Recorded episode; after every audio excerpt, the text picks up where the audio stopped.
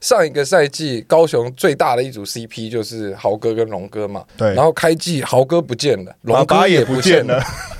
悟空还在。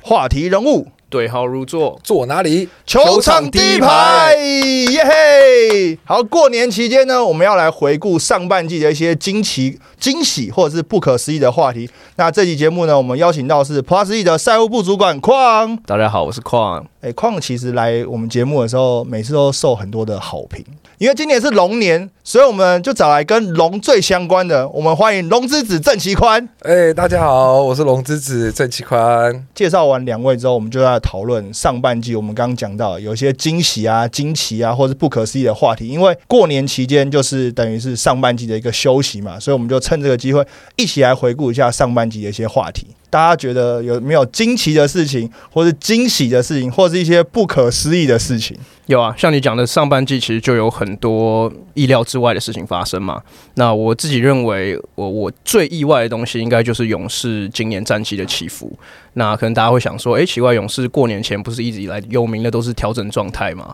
那今年我觉得比较不一样是，他们一度是掉到了联盟第五名，从来没有发生过的想赢。不了了，对，我觉得我自己肉眼看，他已经不是单纯只是一个调整状态的那个样子了，已经是今年可能联盟整体实力有上来，再加上他们自己的状况没有那么稳定，所以让我们看到一支可能比较不太一样的勇士队啊。而且因为其实郑奇宽以前也是球员，是你是梦想家的球员，是，所以你是来争夺梦想家只有这个位置就对了。因为大家都知道我在球场上，即便那个时候呃，可能龙哥在其他的球队执教，但我始终保持我深绿的立场。对对对对，这是不变的。那你对于这一支联盟深蓝的球队，你你们过去跟他的对战，然后跟你现在在看到勇士队的那个比赛的样貌，你有觉得这有中间有什么差别吗？因为一方面来讲，勇士他呃所谓的主力球员们，真的年纪是一年比一年的在增长。增长，对对对对对，那他当然他们还是保持着很好的很好的个人的能力跟状态，只是说可能相较于其他球队的战力都也有加强的情况下，那他们在这一季打起来，目前看起来是比较辛苦一点。那你有觉得他们就是打起来在场上，因为过去可能两三季啊，嗯看到勇士队上去就是那种宇宙勇士，就是上去就要碾压别人那一种。但今年感觉上上一季慢慢到这一季，大家有那种越来越不怕勇士的感觉。嗯，多少是有啦，因为像刚刚有提到的，就是各队的实力也上来嘛。然后另另外一个我觉得比较有趣的是，其实你看数据，勇士今年呃，不管是像进攻效率值或者平均得分，这些都还是算联盟前半段。但是你就会看到，比方说像前几周在被二十六分逆转这样子的表现，就我反而觉得这可能是一个心理层面的东西，因为常常大家会讲卫冕军，卫冕军这支球队主力阵容也大概三年了。其实我觉得，在你赢完三连霸之后，有时候球员可能会有那种，诶，我不知道接下来目标我好像都已经达到了，那我会不会有点心态疲乏这个状态？这是我的猜测，我不知道是不是真的是这样。所以徐总其实，在比赛中间，我们一直看到他在不管对媒体讲话，或者在赛后记者会的时候，一直觉得说，球队不能按照大家想象的那样说，哦，永远都是靠自己，嗯然后永远靠这些以前讲福禄寿嘛，然后现在剩下福禄嘛，对，然后又不能单靠这些老将们要撑场，就年轻的球员一定要把比赛撑起来。所以这是况，你觉得就是上半季你自己觉得比较，这算惊奇吗？还是算不可思议？还是不可思议惊喜？就是哪一个比较负面，我觉得应该就是哪一个吧。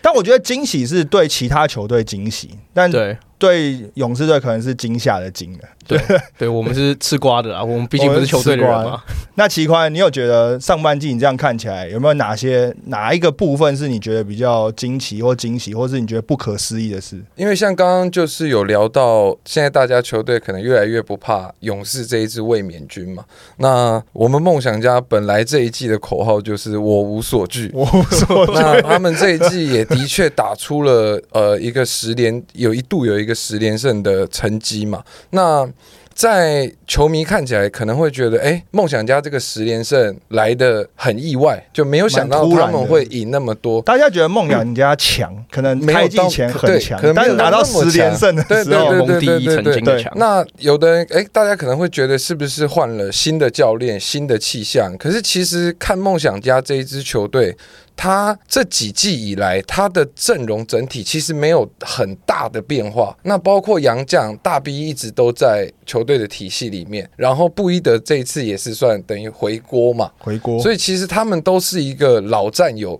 都是大家都磨合很久了。那一个新的教练来，也许给了他们一个呃，maybe 更适合他们的体系，所以大家觉得意外。但我看，哎，好像又。不太意外，意外。哎，你那时候在梦想家的时候，你们教练是谁？是我们教练是呆哥，现在在。所以另外一边的球队，所以你是一胜十九败十七，是我扛，对，这个是我的责任，我的责任。哎，球队连败跟连胜之间那个气氛真的差很多哦。就是一支年轻的球队，假设你真的走向连败的时候，我那个那那是很可怕的，那是很可怕的一件事情，因为你真的会强队散发出来的，他今天来，他就是觉得这一场球我吃定了。可是当你今天一直处于在像有的时候，大家可能会听到这种球队里面自己拍的那。那些影片里面去，教练叫他们要学着赢球，你们不要忘记怎么赢球。对球迷们听起来可能会觉得这件事情很抽象，可是那个在心态上面是真的，在很低谷的时候，那个是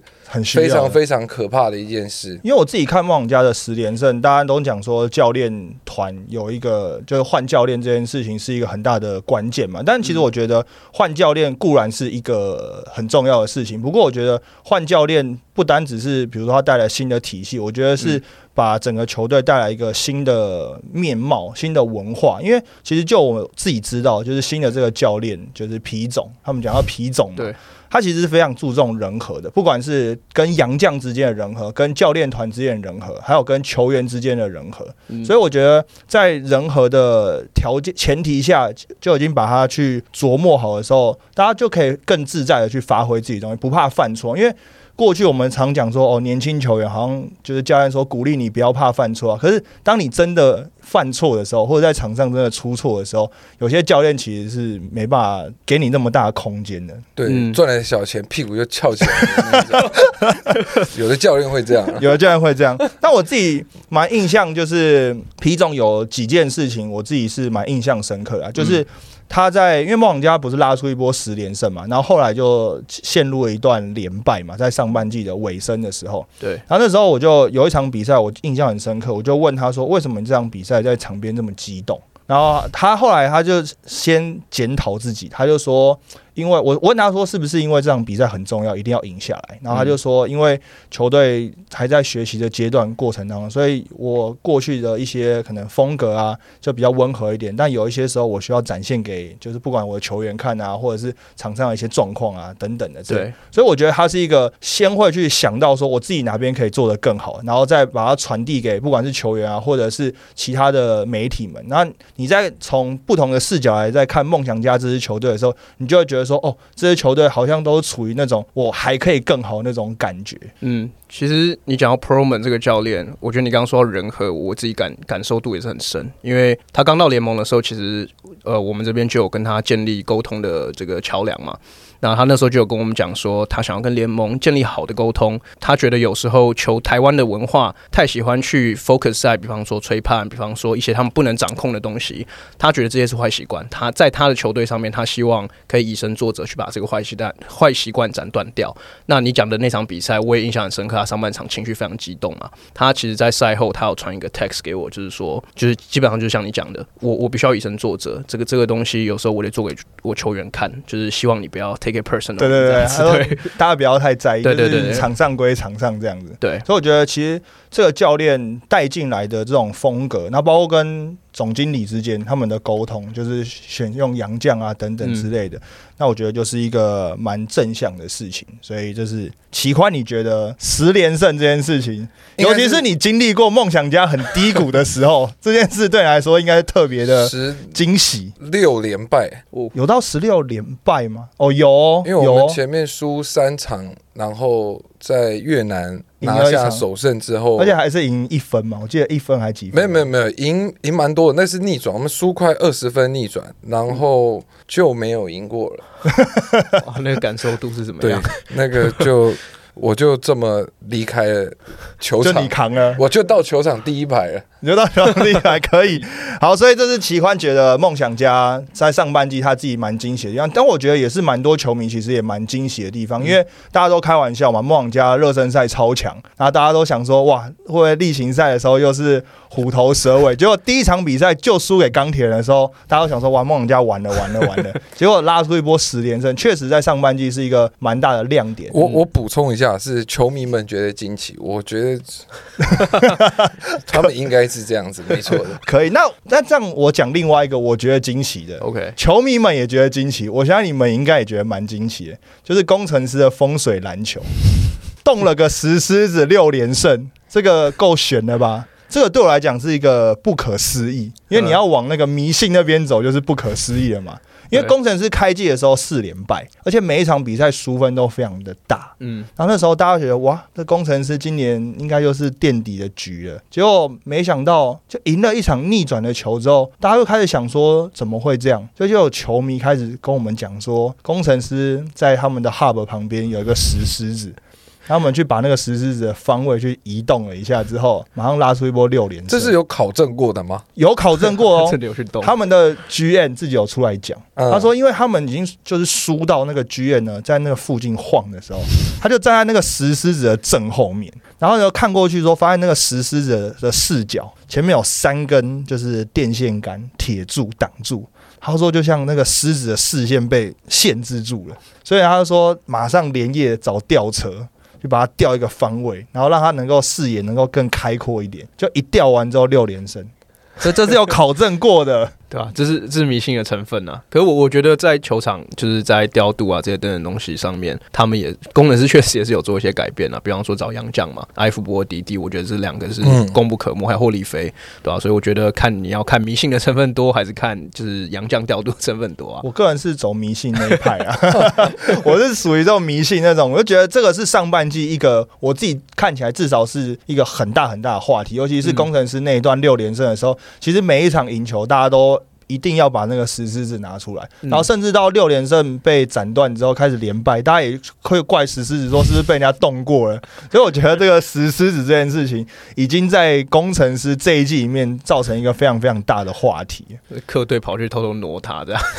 搞不好去遮他的眼睛之类的、啊。就现在真的会有一些客场的球迷哦、然后去特别去看一下那个石狮子，这样就有经过的话。但是因为工程师的那个主场实在主场的那个力量太强大了，对，所以那个客场的球迷可能要更努力一点。好，那这是我自己在就是上半季我觉得自己很不可思议的部分。那你还有没有况？你还有没有觉得哪些部分是你觉得惊喜的，或者是惊奇或不可思议的？有，其实刚好你刚刚讲到工程师嘛，其实跟我下一个想讲的是有关联性的，但我觉得这个跟工程师这几年的主场经营比较有关系。那像你讲的，工程师今年的战绩其实是一开始四连败，后来六连胜，然后最近也是又有点起起起伏嘛。伏伏啊对，所以在赢球的时候，其实你可以感受到他们主场氛围非常强。你甚至有一场是他们平日好像缔造我们联盟历史最高的入座数，但是在输球的时候，你会听到，因为我我工作的时候我都会坐在记录台，然后工程师每一场我都会在。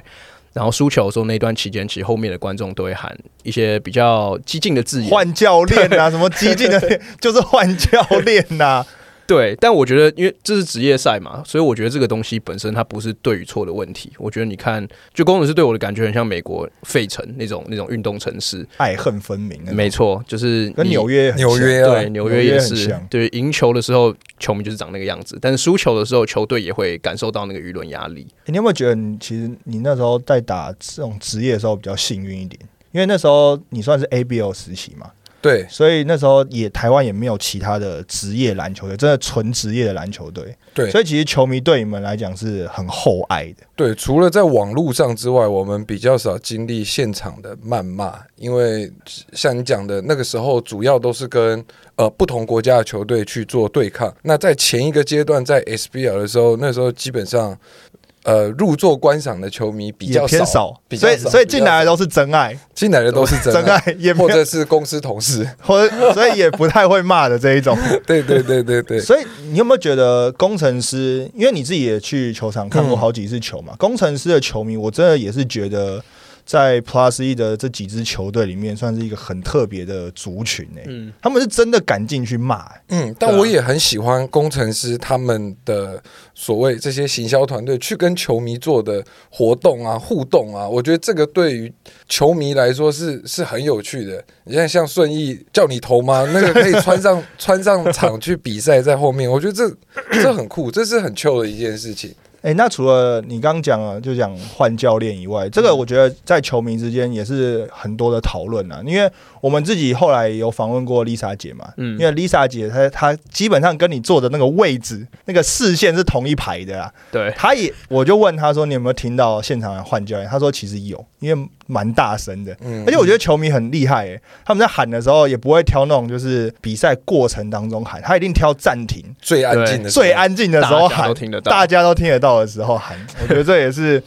算是球迷有用心呐、嗯知道要什么时候喊呐、那奇宽，你有觉得换教练这件事以外，还有没有你觉得上半季你自己比较惊喜，或者是觉得、呃哇，怎么像说到？换教练，我不知道大家有没有发现，去年有一个大家球迷们还蛮喜欢的一个教练，他不见了，哪位？爸爸去哪儿了？我爸爸，我爸爸不见了你。爸不见了，对对对，他龙哥不见了龙哥不，见，因为我相信球迷们应该也有看到，就是隔壁棚官宣了嘛，SBL 对，官宣了李。丽那官宣龙龙哥高级顾问因，为钢铁人这个时候还没官宣啊，我们录影的时候还没官宣啊，所以我也不确定龙哥现在到底在哪。因为呃，我跟他比较少碰面，最近啊比较少碰面，所以我也还在求证这件事情。那这是对我来讲非常非常大的，说是惊惊奇嘛，他应该算是一个问号。问号所以，我也希望球迷朋友们，如果你们有看到我爸爸的话，跟他讲一下，对可以齐宽在找他我现。在找不到我爸爸。对对对，麻烦你们转告他，我在寻找他。谢谢大家。不是因为龙哥这个，我觉得也真的算是球迷之间一个问号，主要来自于因为钢铁人其实开季的时候直接十一连败嘛，是，那那时候连败的时候，大家就想起来两个人嘛，就不外乎就是苏豪在的时候嘛。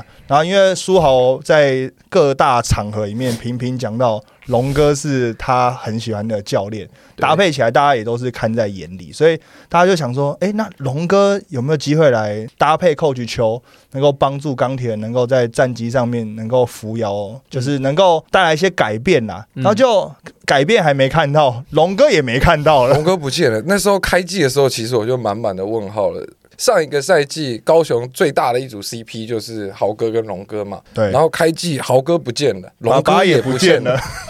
悟空还在。因为我那时候其实看到呃悟空确定续约的时候，我还想说，哇，豪哥有机会了。今年应该要把去年没有办到的事情该办一办了。嗯结果 兄弟连线，CP 不见了，爸爸也不见了。爸爸也不见，而且我觉得齐宽讲这最好笑，因为他其实跟龙哥不像一般的父子那样子，就可能爸爸或者儿子啊，会没事就是很常联络这样子。那齐宽那时候跟我讲的时候，他就说我是去高雄看比赛，还是你在高雄看比赛？然后就那一天想说龙哥怎么不见，就他发现龙哥在看演唱会。对啊，他去看演唱会了，他不在球场上。但后来我才致致电给他，因为其实他的很多我致电给他，他的很多通常人家会会用打电话。都是都是别人转转告我说，哎、哎、你爸最近是不是这？我就哎，我不知道，我 我打个电话确认一下。对对对，那那时候是说，基本上他现在就是。那个时候是参与球队一切的后勤事务，那基本上球场前端的事情就是由呃寇去秋啊，由总经理他们去去处理这样子。所以，哎、这个确实你来讲是最适合了。这个完全没得补充。完全没得补充。不是因为真的很多球迷在问龙哥去哪里了，嗯哼，然后我们也想问，所以我们把他儿子找来问，结果儿子他儿子发现他也不知道，所以儿子问了大家，对，好好我知道的时候已经看到他们那个官宣照片了，然后我也很好奇，你们那个是直接用手机拍的是是？那个那个曝光很像手机原矿相机的闪光灯，赶时间呐，赶时间呐。马上就官宣了，但因为我也还没有等到高雄发布龙哥的消息，但龙哥自己有先说了一声再见高雄了，对对对，所以我在他脸书上，他的社群上面，在少数的贴文里面，对对对，我看到。他谢谢高雄。还是在麻烦大家帮我寻找一下我的父亲，谢谢。但我觉得，如果你讲到钢铁人啊，这件这个，如果你讲到钢铁人的话，其实我自己的不可思议跟钢铁人也有关系，就是吕正如在赢比赛投进那种制胜三分之后，跳起来庆祝，然后就整季报销。嗯，而且今年的伤兵好像从正如哥开始，这一连串的伤兵潮直接出现。但是我自己最意外、最意外的还是正如哥那个伤，因为其实正如哥那时候受伤的时候，我没有在看比赛，嗯然后是别人就是传讯息给我，然后就传正如哥怎么了，正如哥怎么了，然后我大概收到了十几封讯息这样，然后因为我在外面吃饭，我想说怎么了，然后我就随便问了其中一个讯息，我就回他，我说正如哥干嘛了？他说你没有看吗？正如哥跳下来，他好像就是不能动哎、我说不能动哦，然后我就回去看那个影片，但其实觉得影片当下其实看不太出来，嗯就是因为当下那个只，如果你只看转播画面，其实你看不太出来到底发生什么事，可能觉得哦，他可能下来，比如被定到啊，或者是脚扭到什么之类的，感觉不会那么严重这样。然后我就我说哦，没关系，那我知道了这样。然后因为是我记得是礼拜六的比赛嘛，对，对，礼拜六的比赛，然后就礼拜天的时候，然后我就传讯息给正如哥，我说：“哎、你那个还好吗？”这样，然后他就回我那种礼拜一去医院看看这样子。嗯，然后那时候我就觉得，哎、好像不太对劲有点严重这样。然后就礼拜一的大概中午还下午左右的时候，然后就有人跟我们说，哇，正如哥这一季应该是报销了，然后那个十字韧带就是像那个公告上写的那样子。嗯，嗯。然后我就不敢去问正如哥这样，但那个是我觉得那个很离奇的事情，就是伤兵这件事。这个这个东西，因为那那场比赛我我我在现场。你，又在了，换教练你也在，这个受伤你也在，对对。对，当因为当下我也是想说，可能对我想说可能只是脚软，对脚软，然后就是投进制胜球，然后跟队友可能撞一下，就是撞太大力，然后撞飞这样子，就是一般就是嗯一般的碰撞这样。我不会想到它会是一个就是 season ending 直接整季报销的伤势。我那网络的舆论那时候也就是到处都是嘛，我我是觉得不用做太多的这些解读啦。我觉得这个就是一个运气不好的是的事情而已。因为我以前在松山的时候，我们早上的训练就是那种没有对抗的换手，然后上篮做一些锋线动作。这样，我有一个队友，就是在没有任何人的情况下，他上篮下来，左脚单脚落地，他就躺下来了，然后去医院检查他的韧带，十字韧带就断掉了。所以有的时候在，因为我也有去赛后看那一个。呃，正如哥跟博章庆祝当下那个影片，他们的庆祝本身对于脚是没有任何的接触，那就只是他回来落地的那一下。有的时候其实就像你们讲运气不好，那个落点，他也许那边本来就有一些撕裂磨损，肌力也不对，够然后他下去的时候，一场激烈的比赛下来，那就很遗憾这件事情去发生。博章也是你学弟，博章是我学弟，所以就是你敢，你有你有后来有传讯给他 但我因？为我觉得就是这个真的还是希望正如哥早日康复了。那我也希望网友们不需要去放过邱伯章，对，因为这个没有什么好好责怪谁，这就是呃运气不哦非常不好的一件事情，这样子。对啊，也是希望正如哥可以早日康复了。哎、那我觉得其实我们在讲那个上半季的一些话题啊，不管是惊喜啊、或不可思议啊，其实大家的那个方向都蛮一致的、因为我们讲的第一个点其实跟战机相关，对，就是有那个勇士队嗯，在排名第五名的嘛，对。梦想家十连胜嘛，然后工程师的连胜嘛。然后我们第二部分跟人都相关，对，你这你这冠伦被喊换教练嘛，这个在找爸爸的嘛。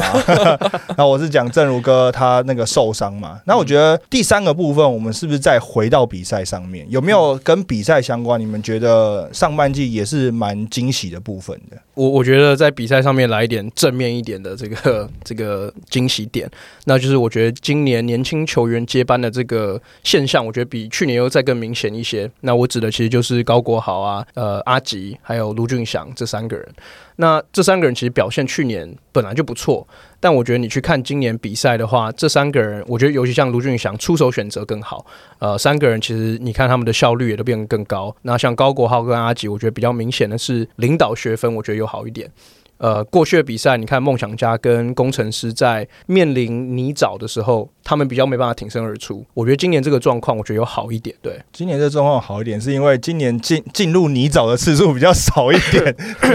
因为我觉得相呃，就是呃，他们几个年轻球员相对于上一个赛季来讲，因为上一个赛季他们的确表现的也很不错。那在本土这一个领域里面，他们本来就会是其他球队去重点照顾的对象。那我认为他们在这一个赛季去呃学会或者是说他习惯了怎么样在对方对我。呃，重点照顾的时候，我一样可以去帮助球队用更有效率的方法。我觉得，呃，因为梦想家他整个。整个团队的战力，我认为是非常完整的。那国豪跟俊祥比较像是他们呃，在带队这方面真的是做的越来越好。所以我觉得就是像梦，因为梦想家的整个团队基本上就是很明确的围绕阿吉当主轴嘛。所以其实阿吉的进步跟成长，你可以看得出来，他是在这个轨迹上面。是。那国豪其实我觉得有时候比较辛苦一点，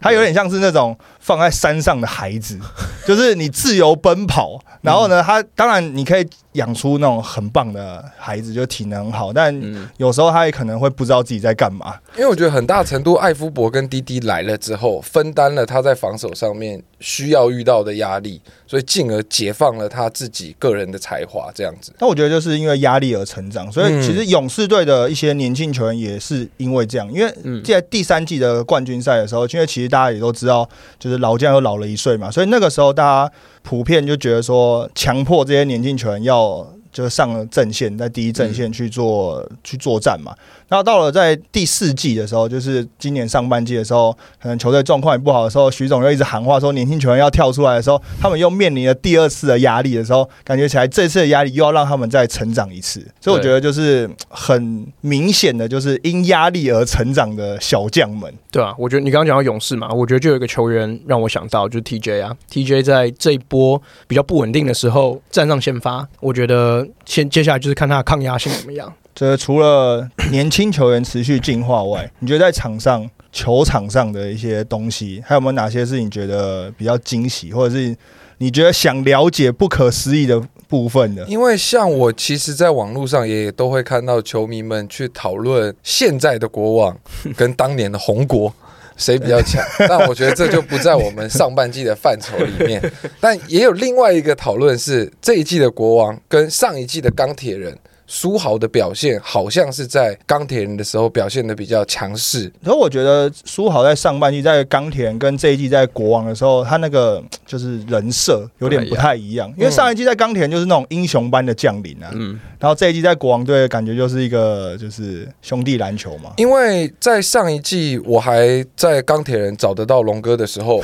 我有跟他聊过，因为上一季有一个名场面就是。呃，龙哥把在暂停的时候把战术板交付给豪哥嘛？那我有就这件事情问过他，那他的说法是说呢，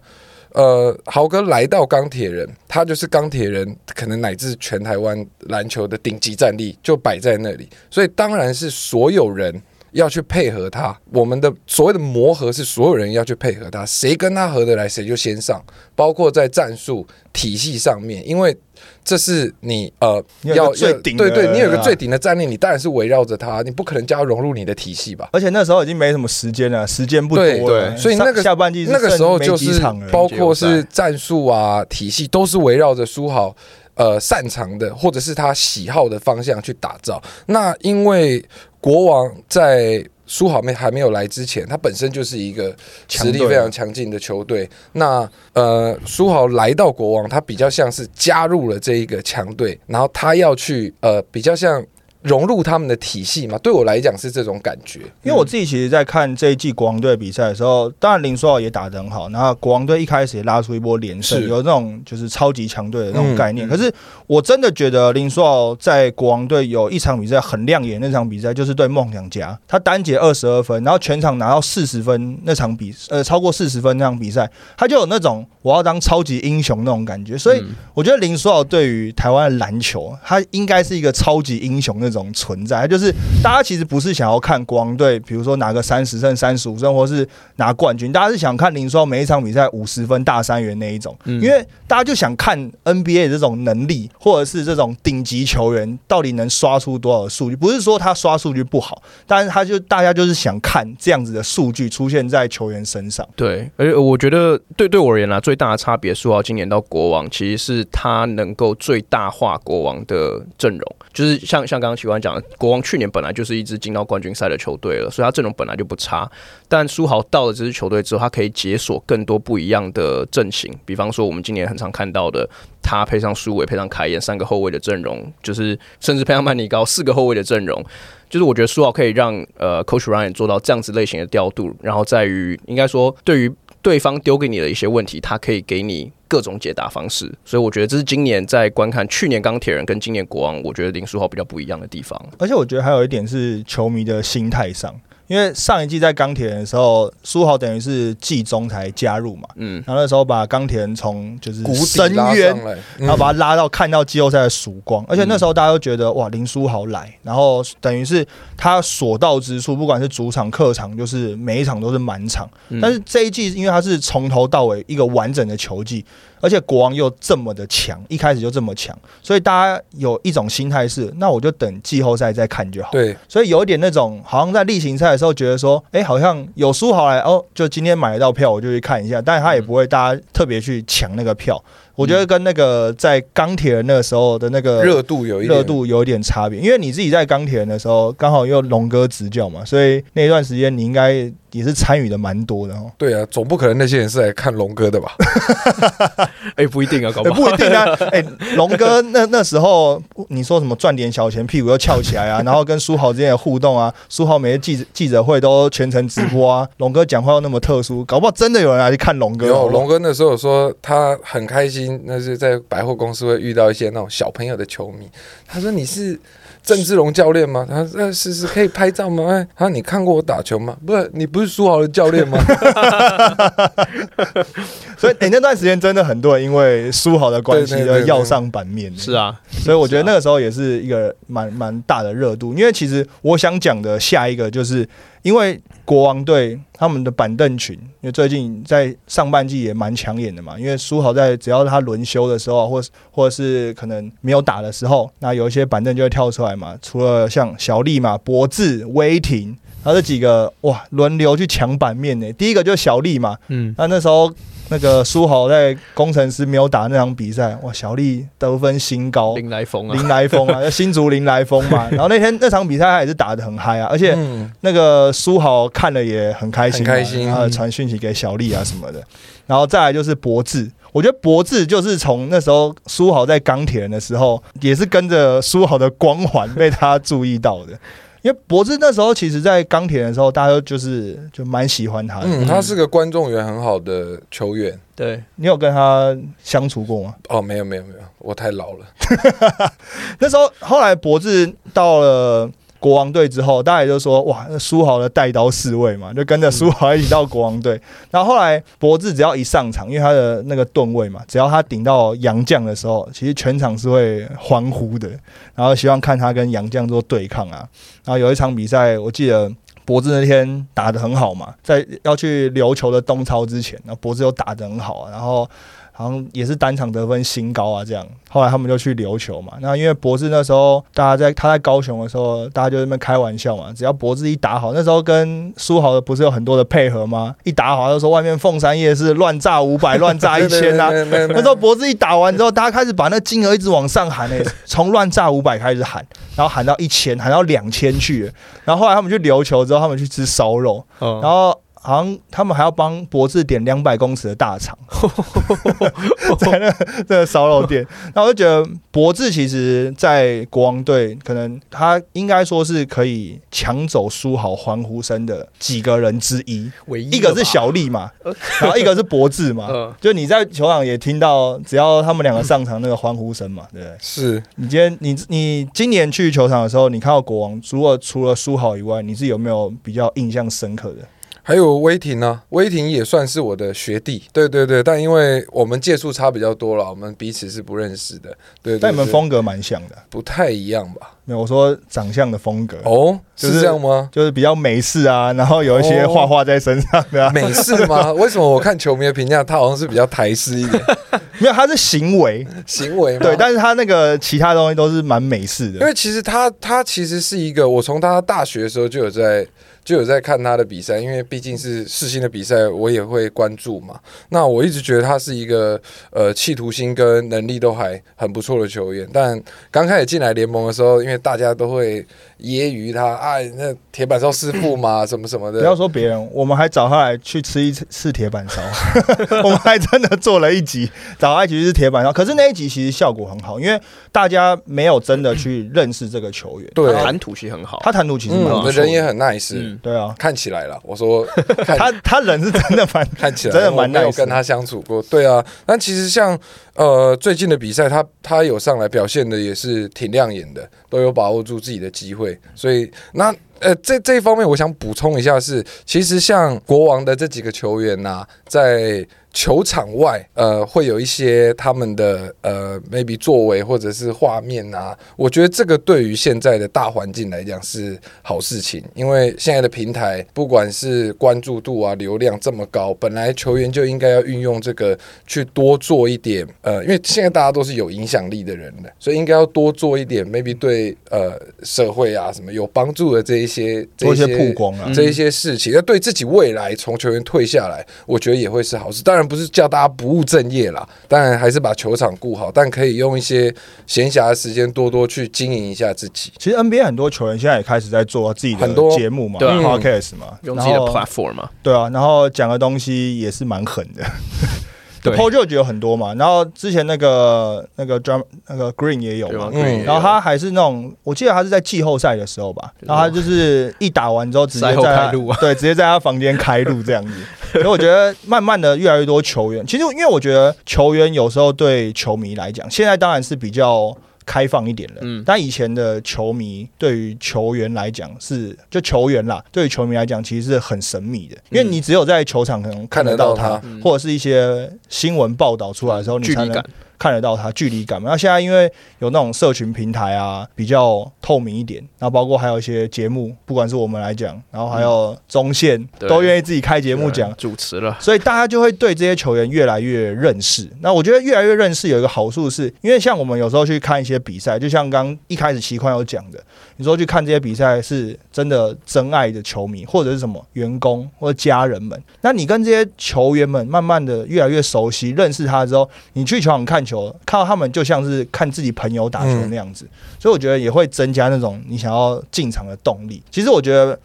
都是好事啊，那只是说，就是你讲的这些内容，就毕竟你是摊在公开场合对，是个是公众人物，是要对自己要自己负责的，嗯。所以你讲出来的东西，你还还是要想一下，这个东西是不是真的有帮助球迷们更了解自己，或者是更了解球队等等的，还是让他们就是多加猜测。嗯，所以我觉得这个有时候也是尺度的拿捏，品牌经营的学问嘛，基本上就是学问啊。嗯好，那除了上半季这些惊喜的话题，因为接下来过完年之后也要迈入下半季了，那我们是不是首先先跟大家拜个年之后，你自己一个下半季最期待的事情，或者是你觉得下半季的看点是什么？OK，那祝各位球场第一排的观众新年快乐，龙图大展。那我自己对下半季最想看的东西是大概三四五名的这个季后赛的争夺战。三四五名，你觉得二不会被 拉下来，或是六不会上去？二会不会被拉下来？六我觉得是三四五名，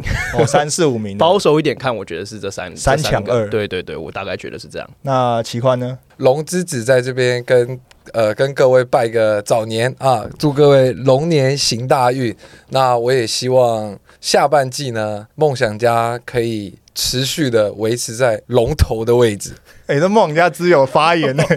主观性发言。所惧，OK 的，哎、有空常来，没问题，没问题。但这节目只能有一个梦想家之友，你来就给你当，好好不好？我们就先讲好，好，可以。那我这位置我就认了。好，可以。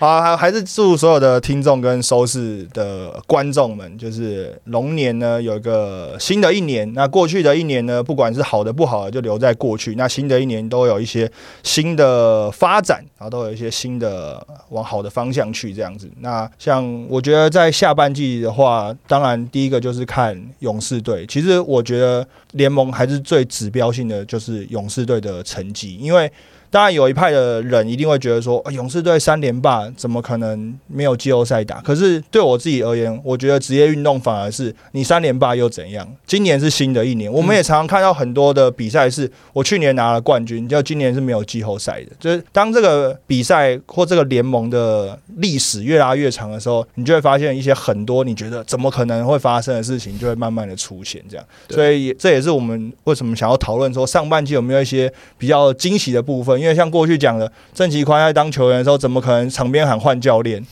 你什么时候想过台湾的主场有主场球迷会喊换教练？所以这就是我们比较少见，但随着职业运动的发展，这些东西会慢慢的出现，我觉得也是一个蛮好的部分。所以球场第一排呢，在这边祝大家新年快乐之余呢，也跟大家回顾一下上半季的话题，然后也请大家锁定下半季接下来开始的比赛。那我是 Henry，我是矿，我是齐宽，球场第一排，我们过年后见，拜拜。拜拜拜。